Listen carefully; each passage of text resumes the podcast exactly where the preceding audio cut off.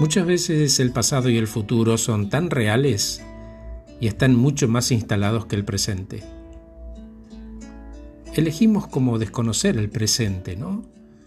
Después de todo, el pasado determina quiénes somos, cómo nos percibimos y cómo nos comportamos en el presente. A partir de ahí, nuestros objetivos futuros marcan el rumbo de las acciones que tomamos, de nuevo, en el presente. Lo que pensás acerca del pasado es un rastro de memoria almacenado en tu mente de un presente anterior. Cuando pensás en el pasado, esa acción ocurre en este instante, en tu presente. Estás pensando hoy en algo que pasó. El futuro funcional pasa igual, es una proyección de la mente y es totalmente imaginario. el pasado murió y el futuro llega como tiene que llegar. Pasado y futuro son reflejos pálidos, jamás van a tener la luz del presente. Como si tuvieran la luz prestada, ¿no? Como la luna que refleja algo. En el momento en que lo captás, hay un cambio de la mente al ser.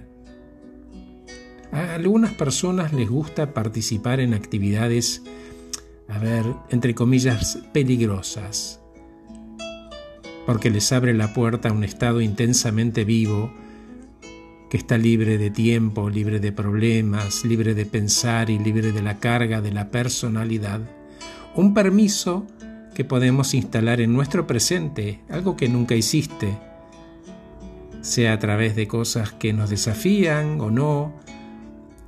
El secreto es no arrastrar el pasado ni sentirnos ansiosos por el mañana.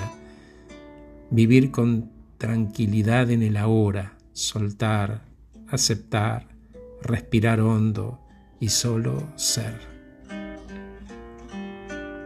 Si no es ahora, entonces ¿cuándo, no? Gracias por escucharme. Soy Horacio Velotti. Acabo de regalarte este podcast titulado No te busques en la mente del pasado o el futuro. Búscate acá, búscate en tu ahora. Chao. Que estés muy bien.